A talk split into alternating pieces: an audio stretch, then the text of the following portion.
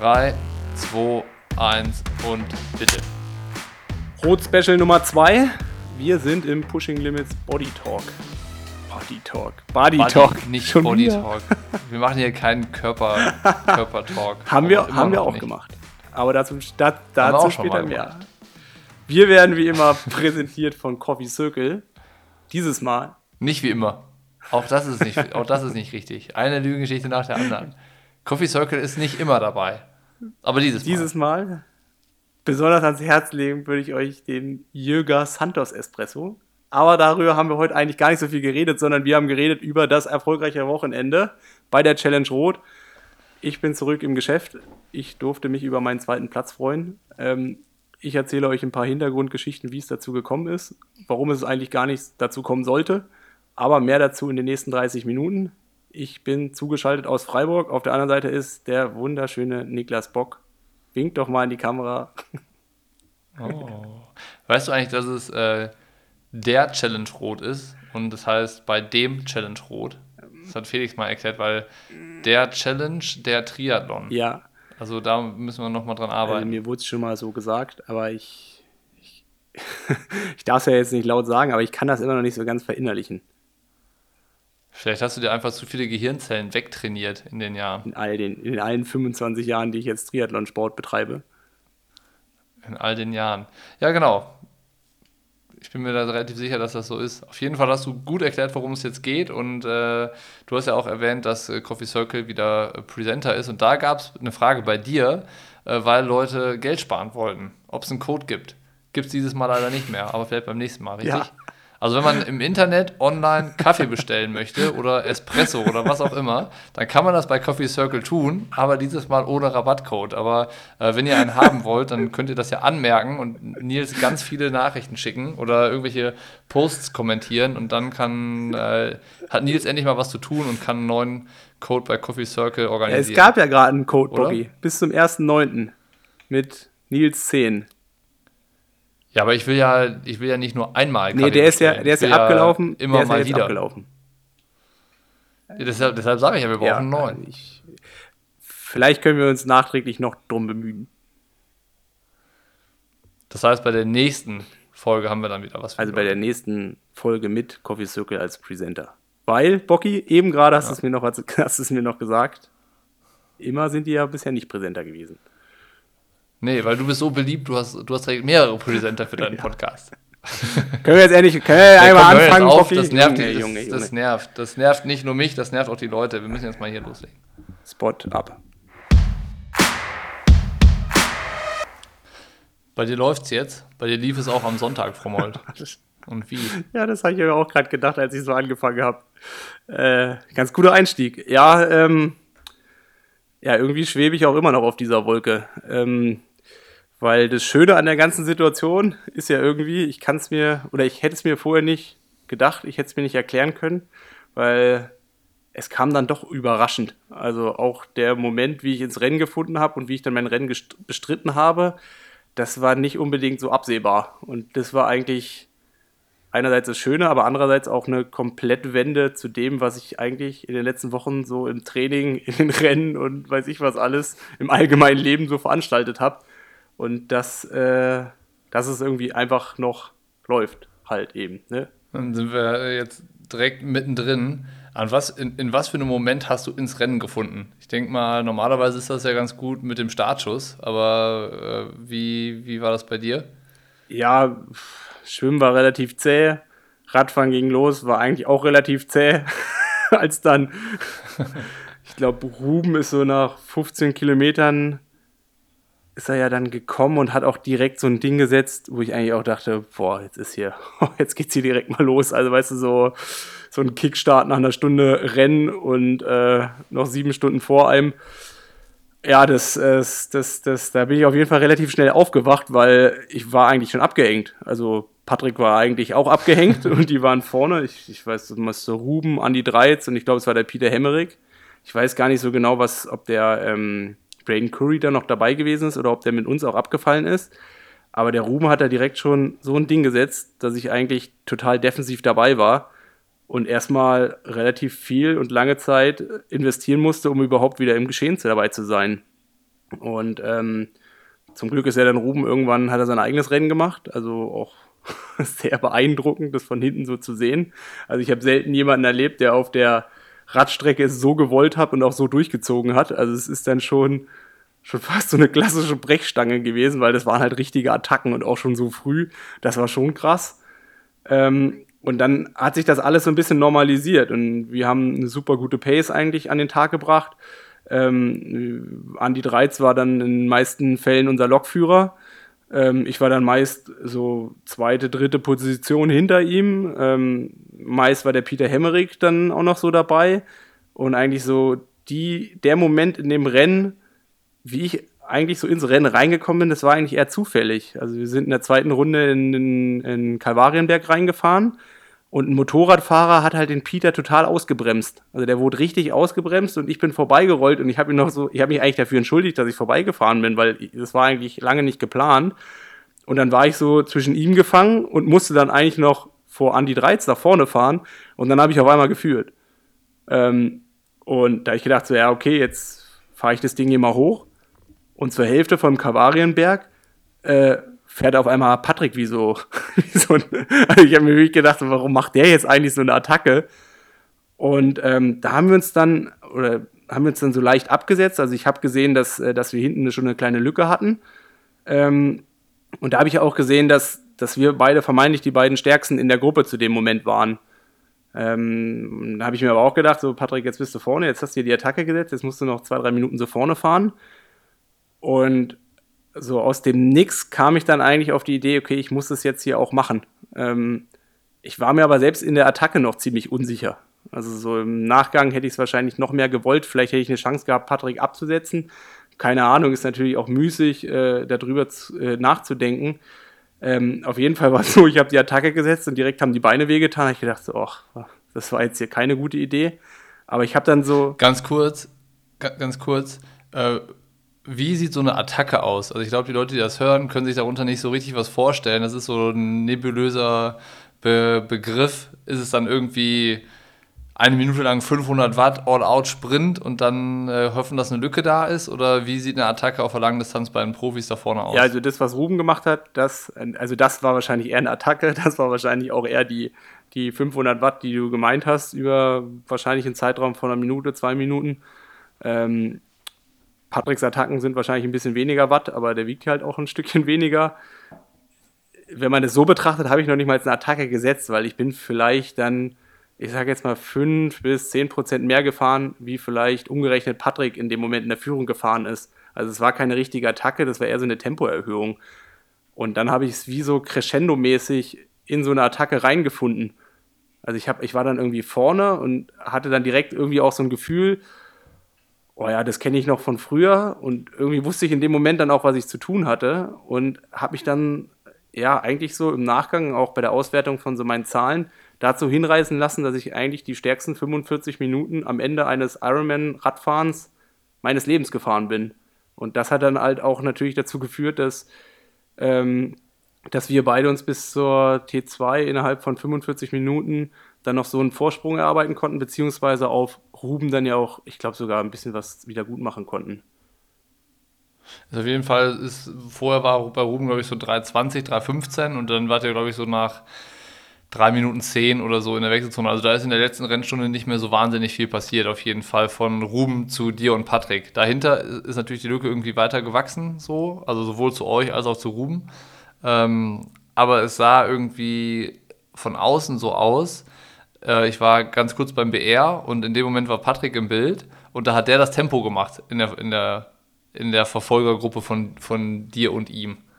Also der hat schon auch ordentlich mit reingehalten. Also ne? wie gesagt, die erste Attacke am Kalvarienberg, die ist von Patrick ausgegangen. Ähm, dann ist er wahrscheinlich, es ist so schwer irgendwie in Minuten das so hochzurechnen, vielleicht 10, 15 Minuten in der Führung gefahren. Da waren wir aber noch zusammen. Ähm, also oder ich ehrlich gesagt, ich weiß es gar nicht so hundertprozentig, weil ich das gar nicht so mitbekommen habe. Ich war mir dann nur in dem Moment sicher, so und ich habe es dann auch schon irgendwie so gefühlt, dass ich halt ohne ein zu hohes Risiko einzugehen, in dem Moment ähm, keine Probleme habe mitzugehen und da vielleicht auch noch ein bisschen was draufsetzen kann. Und ich habe dann quasi die Initiative so ein bisschen äh, an mich genommen und habe dann vom, ja, es war so 135 Kilometer bis ins Ziel die Pace gemacht und ich denke, ich war schon dann auch derjenige, der dann dazu gesorgt hat, dass die hinten dann halt auch den Abstand bekommen haben, beziehungsweise wir vorher die ganze Zeit kontinuierlich verloren haben auf Ruhm und dann ähm, es vielleicht dann pari-pari gewesen ist oder wir zumindest seine Pace halt auch fahren konnten. Ja, was heißt das in Watt? Oder sagst du sowas nicht? Ich ist jetzt kein großes, also das Geheimnisse müssen wir ja nicht machen. Also es war jetzt so ungefähr die letzten 45 Minuten bin ich so 320 Watt gefahren. also, Average, also Normal ist ein bisschen höher. Ähm, wir machen ja, ja. Wir, reden ja über echte Zahlen, ne? Also mit Null werden. Ja. Gut, das ist schon, das ist schon richtig heftig äh, amtlich. Ja, es ist auch. Äh, also ich, ich habe mich da irgendwie auch zu was verleiten lassen, weil ich habe es ja danach auch so ein bisschen geschrieben, das war eigentlich so mein Moment in dem Rennen. Ähm, klar ist es schön, das nach Hause zu bringen, aber in dieser Attacke und in diesen vorne zu sein und selber aktiv dafür zu sorgen, dass sich die Rennsituation für einen selber verbessert, weil für mich war ja auch klar, ähm, wir sind zu fünf da vorne. Ähm, Patrick, klar, mit Laufen ist natürlich schwierig, aber auf dem Andy Dreiz oder auf dem Peter oder ähm, auf dem Philipp Balke ist natürlich für mich persönlich schon ein Vorteil, wenn ich da auch ein, zwei Minuten habe und wenn ich die Chance habe, muss ich die natürlich nutzen. Und das hat alles so reingespielt, aber als ich dann so vorne war, war, ich meine, klar, ich war dann irgendwie nicht der Führende, sondern nur der Zweitplatzierte. Aber es hat sich ähnlich angefühlt wie in den Jahren, wo ich in Rot vorne rausgefahren bin. Also ich habe auch gar nicht nach hinten geguckt. Mir war das in dem Moment auch egal, ob Patrick da noch mitgefahren ist, sondern es hat in dem Moment einfach so viel Spaß gemacht, wieder drauf zu hauen, ähm, wir waren halt auch sacke schnell. Es ist halt auch ein super schneller, äh, super schneller Streckenteil von, von der Challenge. Und wie gesagt, der fährst du 46. Du merkst einfach, deine Beine, die wollen wieder. Du bist irgendwie im Kopf voll da. Und das war eigentlich so ein Gefühl, wenn ich komplett ehrlich bin, was ich seit vier Jahren nicht mehr gehabt habe. Weil das letzte Mal, dass ich auf dem Rad aktiv geworden bin, so wie ich mir das immer vorgestellt habe, das ist Rot 2017 gewesen. Und seitdem habe ich halt immer ist mir vorgenommen. Ich meine, wir haben ja auch vor Lanzarote drüber gesprochen, so, dass eigentlich das ist, was ich machen will. Aber ich bin halt immer im Rennen, habe ich nicht die Möglichkeiten gehabt, weil halt andere irgendwie mir da quer gekommen sind. Und jetzt einfach mitzubekommen, es funktioniert noch, das hat irgendwie so gefühlt alle Sinne geschärft und war einfach ein geiles Gefühl. Aber warst du dir dann deiner Sache da sicher äh, oder hast du irgendwie zwischendurch dann gezweifelt oder das dann danach bereut oder in Frage gestellt? Weil es ging ja beim Radfahren so los, dass du erstmal komplett deine ganze Energieversorgung verloren hast. Also äh, erstmal äh, ist das Ganze ja unter einem anderen Stern gestartet, das Rennen. Als das dann irgendwie später den Lauf genommen hat, den du gerade beschreibst, dass man sich super gut fühlt, die Beine gehen auf und machen mit und man ist so voll da. Ja, klar, ich hatte so einen suboptimalen Start. Ähm, ich habe dann irgendwie ähnlich wie ein Tulsa meine, meine, meine, meine, meine Aero-Bottle am, am Rahmen verloren. Ähm, ist natürlich auch blöd, weil da halt auch nach wie vor immer noch ein großer Teil der Energie drin ist. Ich habe einen riesengroßen, äh, ich habe ich hab eine gute Entscheidung vorab getroffen, dass ich nicht mehr so abhängig davon gewesen bin, sondern irgendwo auch schon eine Backup-Lösung parat gehabt habe, dass ich einfach auch meine Energie besser aufs Rad verteilt habe. Ähm, andererseits war es natürlich auch in den ersten zwei Stunden oder eineinhalb Stunden die Geschichte, wie kann ich wieder Energie aufsammeln. Und ähm, in Rot war es jetzt so, dass wir als Profis in jeder Verpflegungsstelle uns quasi von eigenen Leuten, also quasi hinter der Verpflegungsstelle gab es immer so einen Bereich, wo man sich von seinen eigenen Leuten auch eigene ähm, Nutrition angeben konnte. Und da habe ich vorab ähm, äh, quasi mit, mit meinem Team dann auch besprochen, dass sie mir auf der Laufstrecke Gels geben. Von daher wusste ich, dass die ähm, eigentlich fürs Laufen gedacht, aber auf jeden Fall schon mal jede Menge Gels in der Tasche haben, die sie mir geben könnten. Und dann hieß es natürlich für die, und das ist eigentlich so die, somit die schönste Geschichte am ganzen Wochenende, wie im Hintergrund quasi dafür gesorgt wurde, dass ich quasi diese Gels, die ja irgendwo existiert haben, beziehungsweise teilweise hat ähm, über Horizon bei Markus Konrad, über von Wolfi und Jens von Canyon, über irgendwelche äh, Ketten wurde, noch was, äh, wurde noch was organisiert. Der Flo Angert hat mir aufgeholfen, der Philipp Seib hat mir sogar auch noch ähm, eine Flasche gereicht mit, mit Race Nutrition, die er noch dabei hatte. Also es war schon irgendwie eine coole Geschichte, dass mir da auch so geholfen wurde. Aber ich selber bin halt irgendwie relativ cool geblieben, weil im Gegensatz zu Tulsa wusste ich genau, die Energie, die theoretisch noch an Mann ist, die reicht einigermaßen. Also jetzt auch nicht tausendprozentig, aber es ist halt es ist ein guter Plan B. Und daher bin ich selber nie so in, äh, in Panik geraten. Hätte ich vielleicht die ganzen Geschichten hintenrum, die da so abgelaufen sind, wie viel Stress ich manch anderen Leuten äh, quasi in dem Moment auch verursacht äh, habe, hätte ich das vielleicht gewusst, dann wäre ich nervöser gewesen. Aber ähm, ja, ich hatte genug Zeit. Also ich habe es ja ganz am Anfang verloren. Ähm, dementsprechend war das sicherlich suboptimal, hat mein Rennen aber in keinster Weise irgendwie beeinflusst. Also vielleicht dann später, weil mhm.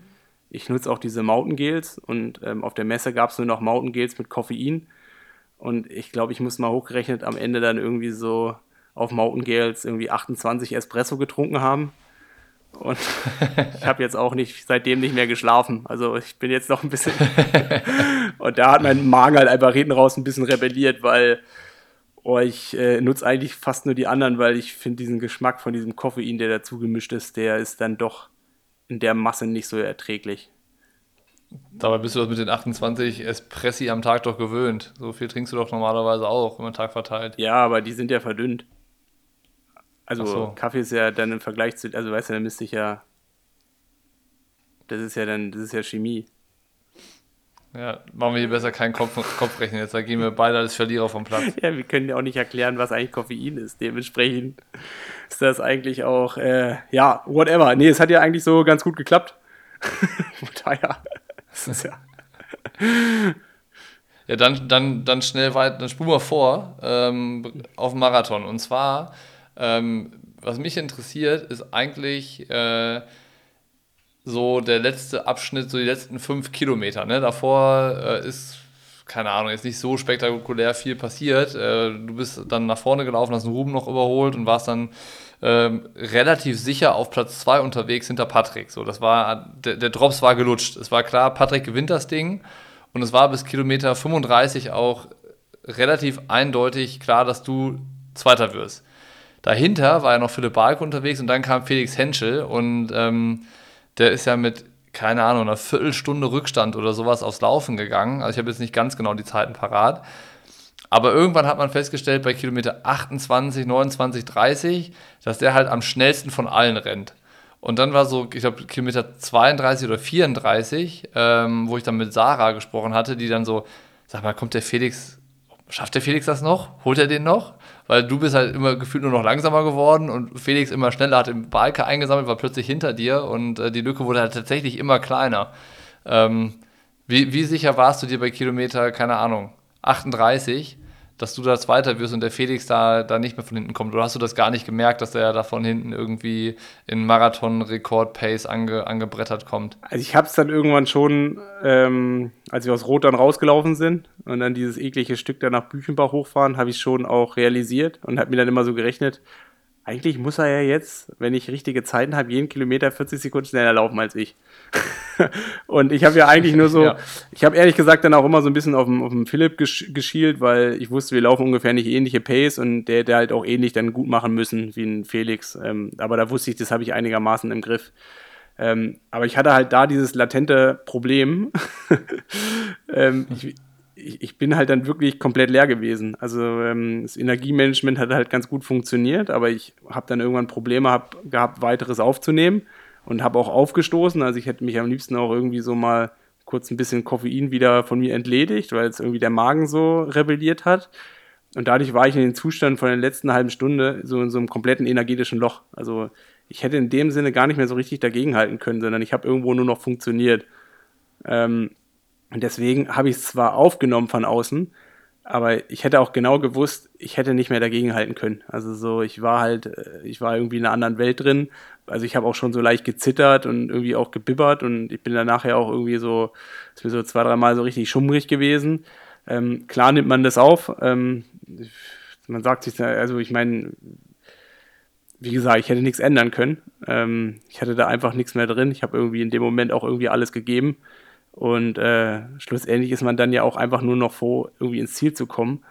Und äh, ich weiß es nicht. Also zum Glück ist es nie zu dieser Situation gekommen und zum Glück habe ich ja dann ähm, noch ein paar Sekunden den Ziel gerettet. Ähm, und dementsprechend ist ja alles gut gelaufen. Aber auch, äh, ich meine, am Ende, Felix hat halt auch auf der, auf der Finish-Line nochmal eine Minute gut gemacht, ne? Weil äh, der, der hat halt die komplette Stadionrunde durchgezogen, ist noch durchs Zielbanner gesprintet und hat dann erst quasi dahinter gefeiert.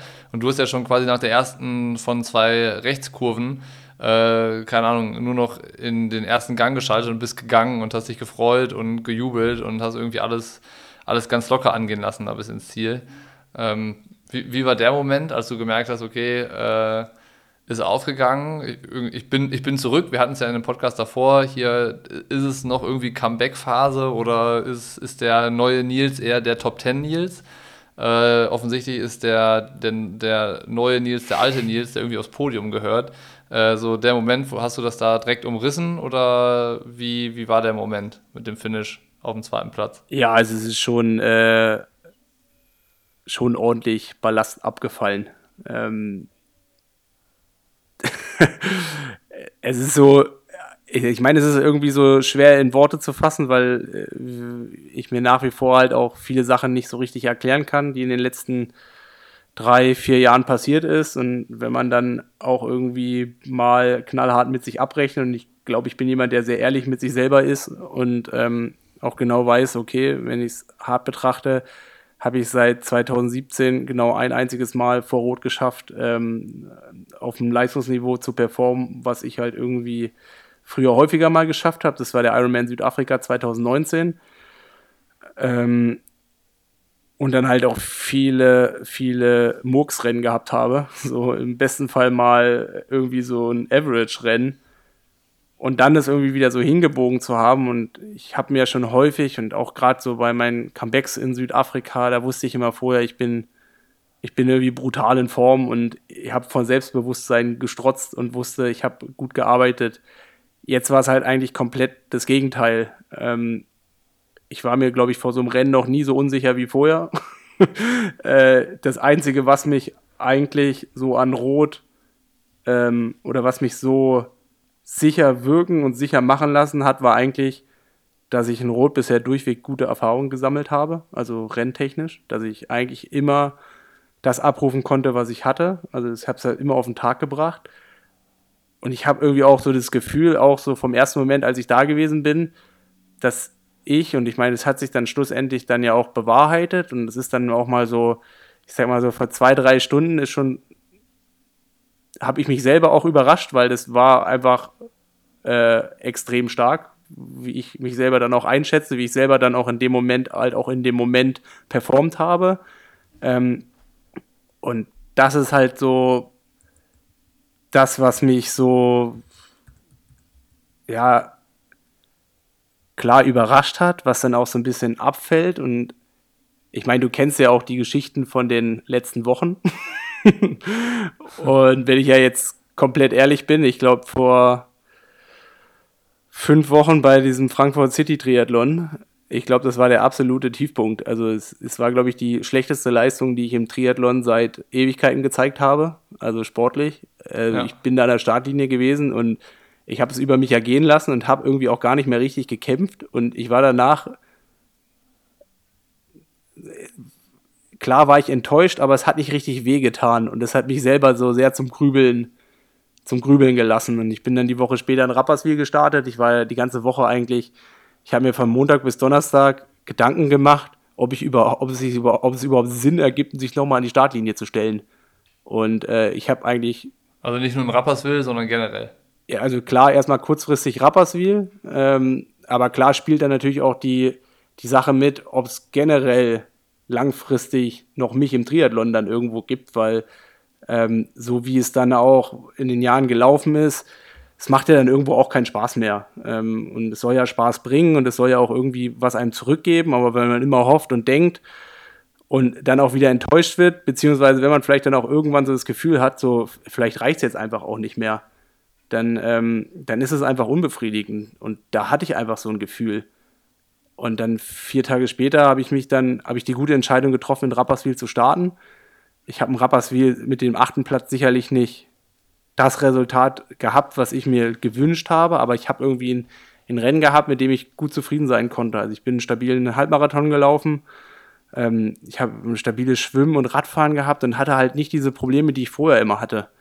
Ähm, das hat mir dann irgendwie Mut gegeben und dann habe ich eigentlich gedacht, so jetzt, jetzt starten wir den letzten Block mit Rot, äh, jetzt gehen, drücken wir nochmal richtig aufs Gaspedal. Ähm, hier war alles vorbereitet, der ähm, der Holi aus Österreich, der ja auch beim Nils trainiert, sollte eigentlich zum Trainieren hier nach Freiburg kommen. Ähm, Sarah wollte eigentlich mit den Kindern zu, oder ist dann auch mit ihren Kindern zu, zum Großeltern gefahren. Also ich hatte quasi. Mit euren mit, Kindern. Mit, mit, mit unseren Kindern. also ich war quasi zwei Wochen hier alleine. Äh, wollte eine, Nils wollte hierher kommen. Es gab die Trainingsintensivphase. Es war alles geplant. Ich hatte einen Trainingsplan. Und dann kurz bevor die abgefahren sind, mache ich eine komische Bewegung und ich habe so einen Hexenschuss. Ähm, und ich habe ja immer gelacht und habe immer gedacht, sowas gibt's ja nicht. Und in dem ersten ja. Moment habe ich gedacht, so, ich habe jetzt hier einen Bandscheibenvorfall. Und ähm, also es ging gar nichts mehr. Es ging gar nichts mehr. Also das Frankfurt-Rennen, das habe ich komplett vom Sofa, also ich war allein dann zu Hause. Ähm, und das Frankfurt-Rennen habe ich komplett vom Sofa beobachtet. Ähm, ich habe quasi 48 Stunden mich nicht richtig aufrichten können. Ähm, also es war an dem Samstagabend. An dem Montag bin ich, ähm, bin ich dann beim Arzt gewesen. Also ich war irgendwie schon Samstag äh, über Christine, über drei Ecken habe ich dann äh, einen Physiothermin bekommen, da haben wir auch schon behandelt und klar, es ist besser geworden, aber ich, ich war weit davon entfernt, überhaupt Sport treiben zu können. Also ich habe auch drei Tage insgesamt mich überhaupt nicht bewegt, was Sport angeht. Ähm, ich musste dann halt mit dem E-Bike überall rumfahren, weil Sarah ja das Auto hatte. Also es war jetzt auch eher suboptimal. Aber ich bin dann Montagabend zum ersten Mal wieder spazieren gewesen, nachdem ich auch beim Arzt gewesen war und der meinte, ja, das ist hier, den, den Muskel kriegen wir schon wieder locker, hab dann auch ähm, so ein bisschen, äh, also quasi wie so eine Mus Muskellockerungsspritze bekommen ähm, und habe eigentlich mit dem ganzen Thema abgesprochen oder mit dem ganzen Thema eigentlich schon so abgeschlossen. Also da habe ich gedacht, so, das, das kann jetzt nicht sein. Jetzt äh, geht man hier zum dritten Mal, muss man wieder aufsteigen und zum dritten Mal ähm, ist man eigentlich motiviert, jetzt hier durchzustarten und macht so einen letzten, so einen letzten Überlebensversuch und dann passiert halt sowas. Und dann gab es eigentlich so einen Moment, bin ich mit dem E-Bike vom Arzt nach Hause gefahren, war natürlich auch totunglücklich mit meiner Situation. Dann saß ich auf so einer Parkbank, vollgemüllt, überall irgendwelche Reste von Kippen, neben mir die Autobahn und äh, habe allen, allen, allen möglichen Leuten irgendwie mein Leid geplagt. Ähm, und dann. Traurig. Ja, also das war wirklich traurig. Und dann habe ich eigentlich auf dem, auf dem Rückweg eigentlich für mich selber entschieden, so, okay, ähm, trainingstechnisch kann ich jetzt eigentlich nichts mehr machen. also es war ja dann drei Wochen vom Rennen. Ich muss jetzt eigentlich irgendwie andere Lösungen finden, möglichst fit dann auch an der Startlinie zu stehen. Und dann habe ich manche Sachen einfach überdacht. Und ein Thema war halt auch, wenn ich nicht viel laufen kann, muss ich leichter werden, weil dann läuft man auch schneller. Und habe halt, also ich, ich bin jetzt nicht der Hardcore-Ernährungsberater und äh, hab, tu mir auch manchmal meine Ernährung das so durchgängig konstant durchzuziehen, tue ich mir auch schwer. Aber ich habe zum ersten Mal in meinem Leben angefangen, so, so die Stufe kurz vor Essenstracken und allen mögliches äh, Makro-, Mikronährstoffe so ein bisschen planen, damit man auch äh, funktionierend irgendwie da noch was tun kann. Und habe halt von dem Tag an bis zur Challenge Rot eigentlich fast nochmal zweieinhalb Kilo abgenommen, weil ich halt auch einfach gemerkt habe, ich, ich war vorher vielleicht so dieses Kilo, dieses Wohlstandsding hatte ich auch einfach zu viel gehabt. Ähm, ja, und das waren dann die so, so die Momente und dann ist es so von Tag zu Tag eigentlich besser geworden. Ich glaube, an dem Mittwoch habe ich dann wieder mit leichterem Training angefangen und zum Wochenende konnte ich dann eigentlich auch alles schon wieder so weit machen. Ähm, aber klar ist auch, ich habe, glaube ich, irgendwie noch zwei, dreimal auf dem Rad Intervalle machen können. Einen schnelleren Lauf, der hat voll bescheiden gelaufen. Oder der ist total bescheiden gelaufen. Ernährung hat super geklappt, aber das war halt irgendwie auch das Einzige. und so bin ich dann halt irgendwie nach Rot gefahren. Ähm, aber ich hatte am Donnerstagmorgen, kurz bevor die Pressekonferenz war, irgendwie schon so das Gefühl, eigentlich kann das gar nicht schlecht werden. Und wenn man mal betrachtet, wie eigentlich die Wochen seit, äh, seit Lanzarote Anfang Juli gelaufen sind, ist das eigentlich ein Wunder, weil ähm, man probiert alles immer haargenau zu planen, man äh, hier mit TSS-Score, was es alles gibt. Und schlussendlich macht man hier den kompletten Murks über Wochen. Ähm, es hat nichts mit langfristigem Aufbau zu tun gehabt, was ich gemacht habe. Ich bin weder viel gelaufen, noch viel geschwommen, noch viel Rad gefahren. Ähm, alles Sachen, wo ich immer gedacht habe, das brauche ich, um halt irgendwie auch erfolgreich zu sein.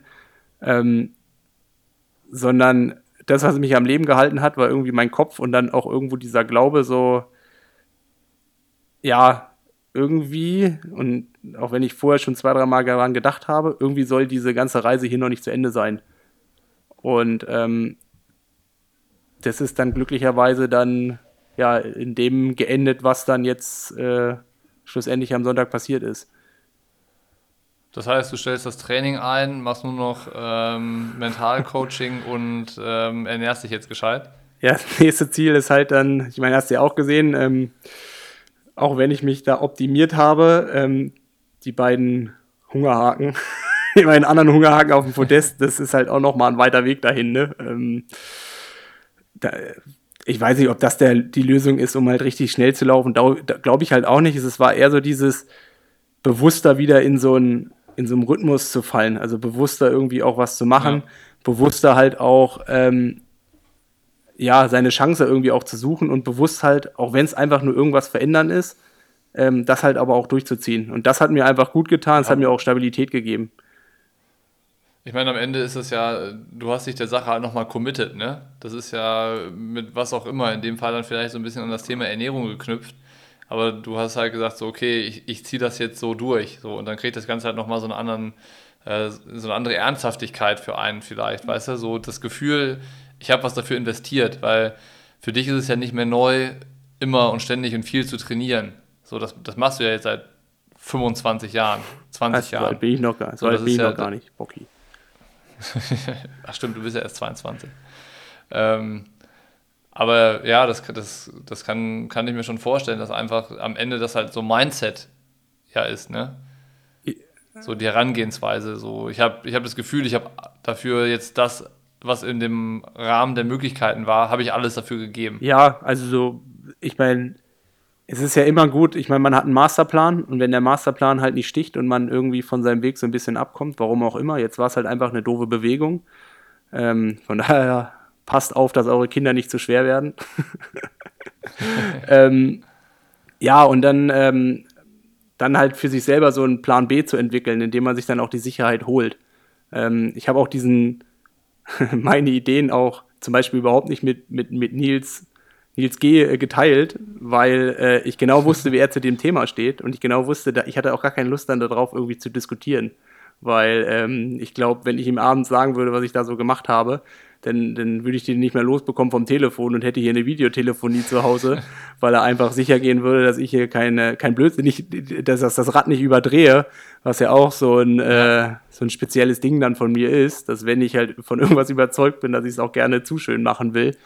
Ähm, sondern das war einfach für mich in dem Moment ähm, eine Challenge, die ich so durchgezogen habe und die war mir in dem Moment fast wichtiger, wie ähm, ja im Training dann halt irgendwie den nächsten Schritt zu gehen. Klar ist es alles aneinander ja. geknüpft und gekoppelt, aber ähm, ist natürlich auf einer komplett anderen Basis und ich konnte halt irgendwie an der Basis arbeiten. An der, an der Hauptbasis äh, dann irgendwie nicht, weil ich halt, ich meine, ich war halt auch jeden Tag bei der Physio. Ähm, war dann jetzt schon auch wieder ein weiter Weg zurück, bis ich wieder Sport machen konnte. Also klar, jetzt lange ist kein Vergleich zu meinen anderen Verletzungen, aber es war schon so, dass ich halt einfach eine Woche bis eineinhalb Wochen ähm, sehr eingeschränkt äh, was machen konnte. Und ich halt auch immer im Hinterkopf haben musste, okay, ähm, kann ich hier vielleicht einen Koppellauf machen, kann ich in Zeitfahrposition überhaupt fahren, macht der Rücken überhaupt dann da so alles mit? Hat er schlussendlich. Ähm, aber ähm, ich wollte es dann natürlich auch nicht komplett überziehen und bin dann einen Schritt zurückgegangen und habe auf einer anderen, auf einer anderen Ebene Gas gegeben und ähm, ja, das, ich weiß nicht, ob das langfristig jetzt die Erfolgs, äh, die Erfol der, der, der, mein, mein Erfolgsweg ist, ähm, weil wie gesagt, das ist halt auch alles, das ist halt auch ein Weg, der begrenzt ist.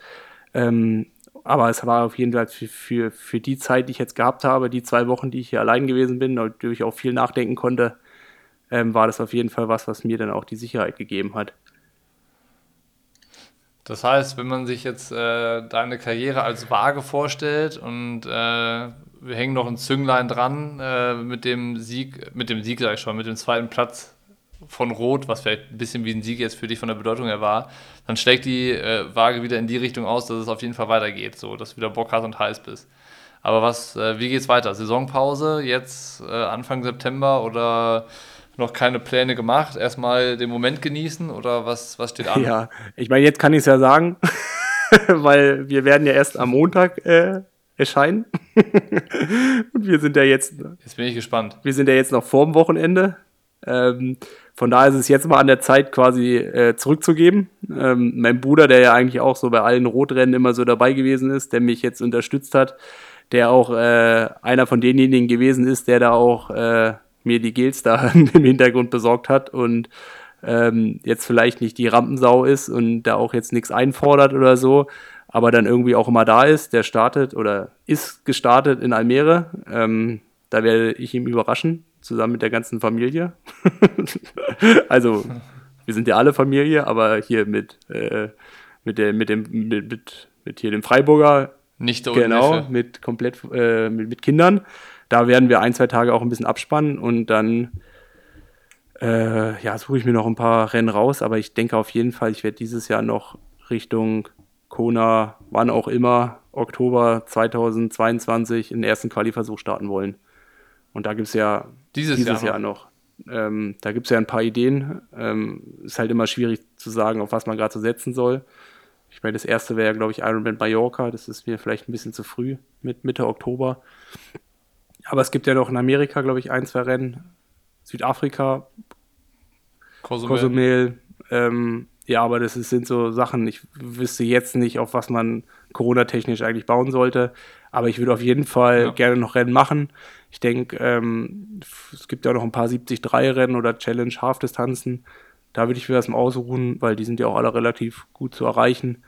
Ähm, also ich so richtig genug habe ich noch nicht. Ähm, sondern es ist eher so dieses, es fühlt sich gerade so ein bisschen wie so eine Wiedergeburt an und zum ersten Mal seit langer, langer Zeit habe ich auch so das Gefühl, Rennen machen zu wollen und das ist vielleicht dann auch so ein Corona-Ding gewesen, da war es ja dann auch häufig so, dass man, dass man das Gefühl hat, dass man Rennen machen muss. Also nicht, weil irgendeiner einen ja. da in die Ecke drängt, sondern eher so dieses, man muss rennen, weil man ja irgendwie auch eine Daseinsberechtigung haben will und weil man ja irgendwie auch als Profi-Triathlet halt Rennen machen muss. das ist blöd gesagt. Das ist ja genauso ja. wie ein Schauspieler muss halt Filme machen und äh, wenn er es nicht macht, dann ist er ja kein Schauspieler. Ähm, dementsprechend bin ich jetzt einfach, wo ich sagen kann, das war jetzt einfach, oh, das gibt mir so viel Rückenwind, dass ich noch nicht so richtig, noch nicht so richtig abschließen will mit diesem Jahr. Und es, wie gesagt, dadurch, dass es noch Angebot gibt, gibt es natürlich auch von meiner Seite aus Nachfrage.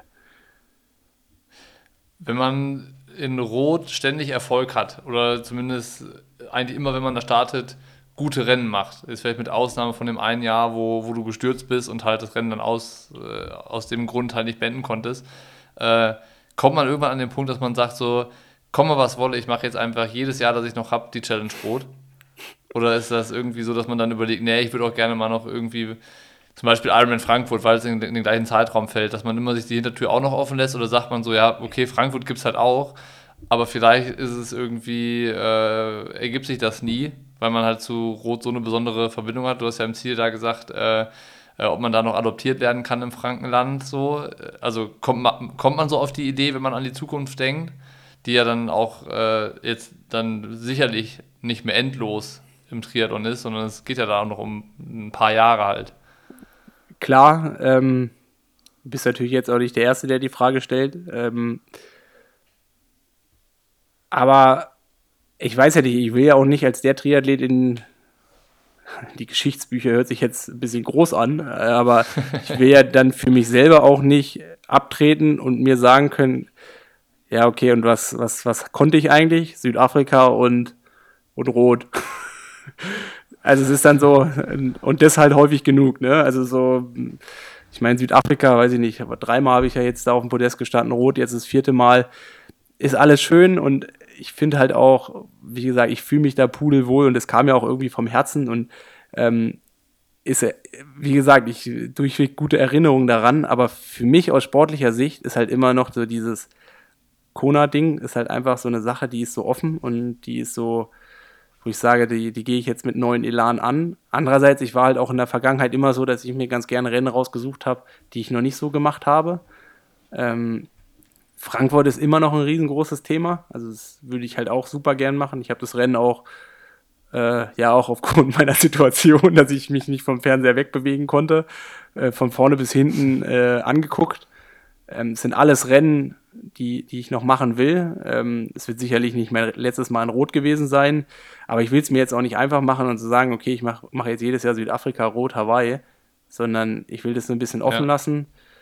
Ähm, und ja, vielleicht brauche ich nur alle zwei Jahre den Booster. Vielleicht sage ich in zwei Jahren, ich muss hier jetzt jedes Jahr herkommen, weil es ist die einzige Chance.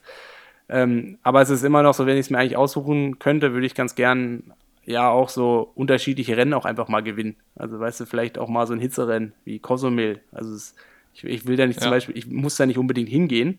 Also ich habe es schon einmal gemacht und sage auch immer, das ist die Insel, wo ich niemals Urlaub machen würde und wo ich niemals nochmal freiwillig hingehen würde. Aber andererseits würde es mich natürlich auch voll reizen, mich mal dahin zu bekommen, so ein Rennen halt abzuschießen. Weil es halt irgendwie, deswegen vielleicht auch Ironman Lanzarote, ähm, sich aus seiner Komfortzone so, so rauszubewegen und sich dann selber so zu überraschen. Es gibt einen dann vielleicht doch noch ein bisschen mehr zurück, wie wenn man halt ja jedes Mal aufs Neue ähm, quasi sich vielleicht überrascht und auch eine gute Leistung bringt, aber dann ja dann doch ist es dann ist es ja dann doch auch ähnlich. Das ist natürlich ein guter Punkt, das ist natürlich richtig. Hält, hält die Motivation dann hoch, meinst du? Ja, und es ist, ich meine, man, man sieht es ja auch, auch bei anderen, auch bei Frodo. Ich meine, der sucht sich ja jetzt ein Rennen aus, wo er sagt, okay, hier will er Weltrekord machen, dann hört man ja jetzt, dass es da ja irgendwie ein Ironman-Rennen gibt, wo er sich dann auch die Konkurrenten zusammensucht. Weißt du, es ist ja alles so, der sucht sich ja dann irgendwie die neue Herausforderung. Also der macht ja auch nicht jedes ja. Jahr das Gleiche.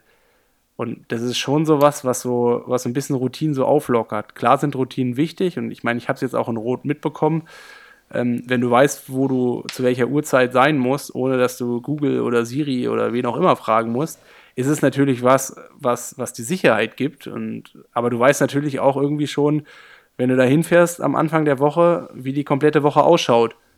Ausgang ist natürlich immer so eine Frage, wie man sich dann im Rennen anstellt, aber alles andere ist ja dann keine Überraschung mehr. Ähm, wenn man jetzt vielleicht ein Experiment startet, ist es ja dann doch irgendwie alles offen. Ich meine, wie gesagt, Bocky, keine Angst, wegen Brasilien werde ich dich nie wieder fragen. Wir werden wie, nie wieder zusammen nach Brasilien fahren. Immer wenn du das Wort Experiment im Mund nimmst, dann zucke ich so ein bisschen zusammen. Das heißt meistens nichts Gutes. Da weiß man eigentlich vorher, dass das nicht von Erfolg gekrönt ist, wenn du vom Experiment sprichst. Ja, aber willst du, willst du, dass ich jetzt in Zukunft auch immer nur noch die gleichen Sachen mache und das dann irgendwie, dann wird es doch irgendwann auch langweilig, oder? Nee, du hast ja schon den ersten richtigen Schritt gemacht und gezeigt, dass du auch clevere Entscheidungen treffen kannst, indem du dich halt für, für den Start in Rot entschieden hast. Da war ich ja schon, habe ich im letzten Podcast schon gesagt, dass ich da sehr zufrieden mit dir war. Da habe ich dir ja schon auf die Schulter geklopft und gesagt, dass du ein toller Typ bist. Und wenn das so weitergeht, dann äh, glaube ich auch, dass du zukünftig die richtigen Entscheidungen treffen wirst und nicht mehr so, so, so, so dumme Sachen wie nach einer verkorksten Saison mit irgendwie einem komischen Rennen beim Ironman 73 Nizza und einem Ausflug nach äh, Großbritannien, wo man dann bei Fish, Fish and Chips sagt, so, boah, nee, die Saison ist eigentlich beendet und 24 Stunden später rufst du an und sagst, ja, ich habe jetzt den Flug nach Lanzarote gebucht und mache jetzt den 73 noch, wo man sich dann denkt, hä? Das ist dumm, sowas dann. Aber ich, wie gesagt, ich glaube, das machst du ja nicht mehr. Ja, aber du hast eins. Du bist auf, du bist auf einem guten du Weg. Eins, du, du hast eins vergessen, Boogie als wir auf der Hollywood-Schaukel nebeneinander saßen und die Aktion gewesen ist, hast du mich auf die Schulter ge getatscht, sondern du hast mein Knie gestreichelt. Ja, das, weil ich, weil ich, äh, ich habe mich so angezogen gefühlt von deiner, von, meiner Energie, von, von deinem Erwachsensein, ja. von deiner Energie, äh, dass ich dachte so, das, äh, ja, das macht mich an, habe ich gedacht. ja. Ein bisschen. Ja, ich habe auch angefangen zu schwitzen. Äh, Mache ich eh häufig genug, aber da ganz, äh, ganz besonders. Ja, ganz, ganz besonders, besonders, das habe ja. ich gemerkt. ja, ja, schauen wir mal, wann wir das nächste Mal auf der Hollywood-Schaukel von deiner Gastfamilie landen. Ja, ähm, da bin ich auch immer, die, die überraschen mich auch jedes Jahr äh, mehr. Äh, als dann irgendwann am Sonntag, ich glaube, 10 bis 20 Leute bei denen im Wohnzimmer saßen. und der komplette Biervorrat leer getrunken wurde. Äh, waren die schon ziemlich. Spontan hat sich noch einer, einer zum Übernachten ja. auf, dem, auf dem Sofa selbst eingeladen, was dann aber auch kein Problem genau. war. Schöne Grüße nach Hamburg an Fritz. Einen sind sie gar nicht mehr losgeworden. da haben die schon relativ ja, aber cool. so, sowas hat man, sowas findet man nur in Rot. Ja, nee, ist auch, ähm, ist auch super gewesen. Also es war schon, äh, ja, war schon, hat schon, hat schon alles Spaß gemacht. Ähm, und dann auch, ähm, ja, das Ganze drumherum und so. Und es ist dann, ja, irgendwie auch speziell. Irgendwie schön ist es dann ja auch, wie, wie man auch mal, also wie fühlt sich ja dann schon so an, wie nach Hause zu kommen, weil es halt dann doch irgendwie alles, man viele kennt, ähm, auch vor Ort dann viele kennt, ähm, auch sowieso viele aus der Szene kennt, die dann auch natürlich vorbeikommen.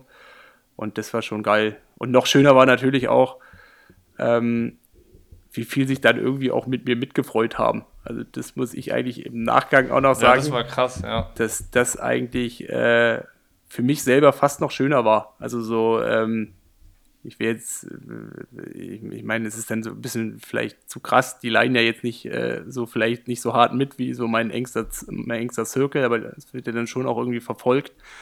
Und ähm, ja, wenn man dann so merkt, so, äh, krass, da kommt jetzt sowas Ehrliches auch wieder zurück und dann kommt so eine ehrliche Freude zurück und äh, wie gesagt, ich war eigentlich auch selber so perplex, mm, was so mit dem Handy passiert ist und was dann so auf den ganzen Kanälen passiert ist, ähm, dass dann schon viele halt da irgendwie auch mitfiebern und viele mir die Daumen drücken.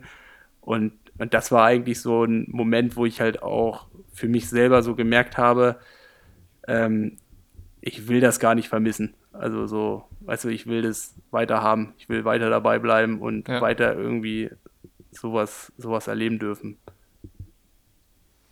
Das ist doch genau das, was man nach so einem Rennen hören möchte. Ähm, wann sprechen wir das nächste Mal? Wir haben ja immer irgendwie einen Anlass vor oder nach einem Rennen. Äh, warten wir jetzt quasi ab, wenn, äh, wenn deine Saisonplanung steht und du gibst uns das Update hier im Podcast und wir machen dann nochmal ähm, die, die Vorbesprechung für alles, was dann noch kommt. Ja, gute Frage. Wir müssen dann, wir müssen dann auch mal bald Trainingslager planen. ja. ja, äh, wahrscheinlich äh, sollten wir uns vor der Trainingslagerplanung nochmal auseinandersetzen miteinander. Sollten ja, also wir, ich ja. verabschiede, also ich habe mich ja dann jetzt schon in den Urlaub verabschiedet und bin schon wieder zurückgekommen. und dann würde ich sagen, äh, fassen wir die nächsten Wochen mal ins Auge und dann tauschen wir uns nochmal aus. Vielleicht hat der eine oder andere ja auch eine Frage, kann die natürlich drunter äh, posten, wenn irgendjemand ein spezielles Thema hat, über was wir uns super gerne unterhalten sollten. Oder vielleicht auch jemanden, den wir unbedingt als Dreierkombi noch dazu holen sollten. Ähm, können Lass es uns doch machen, dass wir so Ende September anplanen, anpeilen und äh, wir auf jeden Fall nochmal per Instagram so eine, so eine Fragenrunde einsammeln. Und äh, mal ich, ich fände ja persönlich, also wenn ich einen vorschlagen darf für einen Podcast, äh, würde ich gerne mal mit Maurice Clavel und dir einen machen. ja, also wir, also Maurice und ich machen ja grundsätzlich einmal die Woche zusammen Podcast, der wird halt nur nicht veröffentlicht. also wir sind da schon. Ja, dann lassen wir das nächste Mal, das nächste Mal lassen wir einfach das Mikro mitlaufen. Also äh, wenn du das organisierst, dann haben wir eigentlich schon die nächsten beiden Podcasts definiert. Einmal Fragerunde mit allem, was die, die Hörerschaft interessiert und dann eine Folge mit Maurice. Okay, und das können wir ja dann auch zweisprachig machen. Ja, wir stellen auf Deutsch die Fragen und Maurice antwortet auf Französisch und wir wissen beide nicht, was er gesagt hat und müssen dann darauf reagieren. Das wäre kreativ, ja. Kreativ, Bocky. Also entweder wird es entweder lustig für uns oder für Maurice, aber wahrscheinlich am lustigsten wird es für die, die beides verstehen. Wahrscheinlich, ja. Also ich meine, ich kann ja auch Französisch. Französisch. Du. Ja, Logo, ich habe das ja in der Schule gehabt. Dann kann man doch Französisch. Du kannst, du kannst, vielleicht kannst du ein Baguette bestellen. Aber ich glaube, ich habe es auch schon mal gesagt, nach zwei, drei Bier kann ich relativ viel. Und oui. Französisch sprechen, dann glaube ich auch. Ja, oui. Si, si. oui. oui. Ja, dann merci für die ähm, merci. noch merci, dass es dich gibt und für die äh, zweite Special-Folge zum Challenge Rot, weil das war ja irgendwie jetzt äh, kurz auf knapp zwei Folgen von uns beiden. Aber ähm, ich glaube, das war ein mehr als würdiger und gegebener Anlass, dass du nochmal aus der Perspektive von dir aus dem Rennen zum Rennen berichtest und was das irgendwie für dich bedeutet. Ich glaube, das ist spannend, ähm, da mal so, so offen und ehrlich das, das zu hören, dass es halt irgendwie da ähm, vor so einem Rennen auch viel Auf und Ab abgibt, viele Auf und Abs gibt. So ist richtig. Und äh, dass es gar nicht immer unbedingt perfekt laufen muss, damit äh, am Ende ein Rennen doch gut werden kann. Das nehme ich jetzt mit aus dem Podcast. Ähm, au revoir. liebe Zuhörer. Au, au revoir, mon ami. Et... Mist. Et mon, mon chéri. Mon chéri, ja. Oder so. Genau. Okay, also, Frau Molt, wir hören uns. Wir hören uns.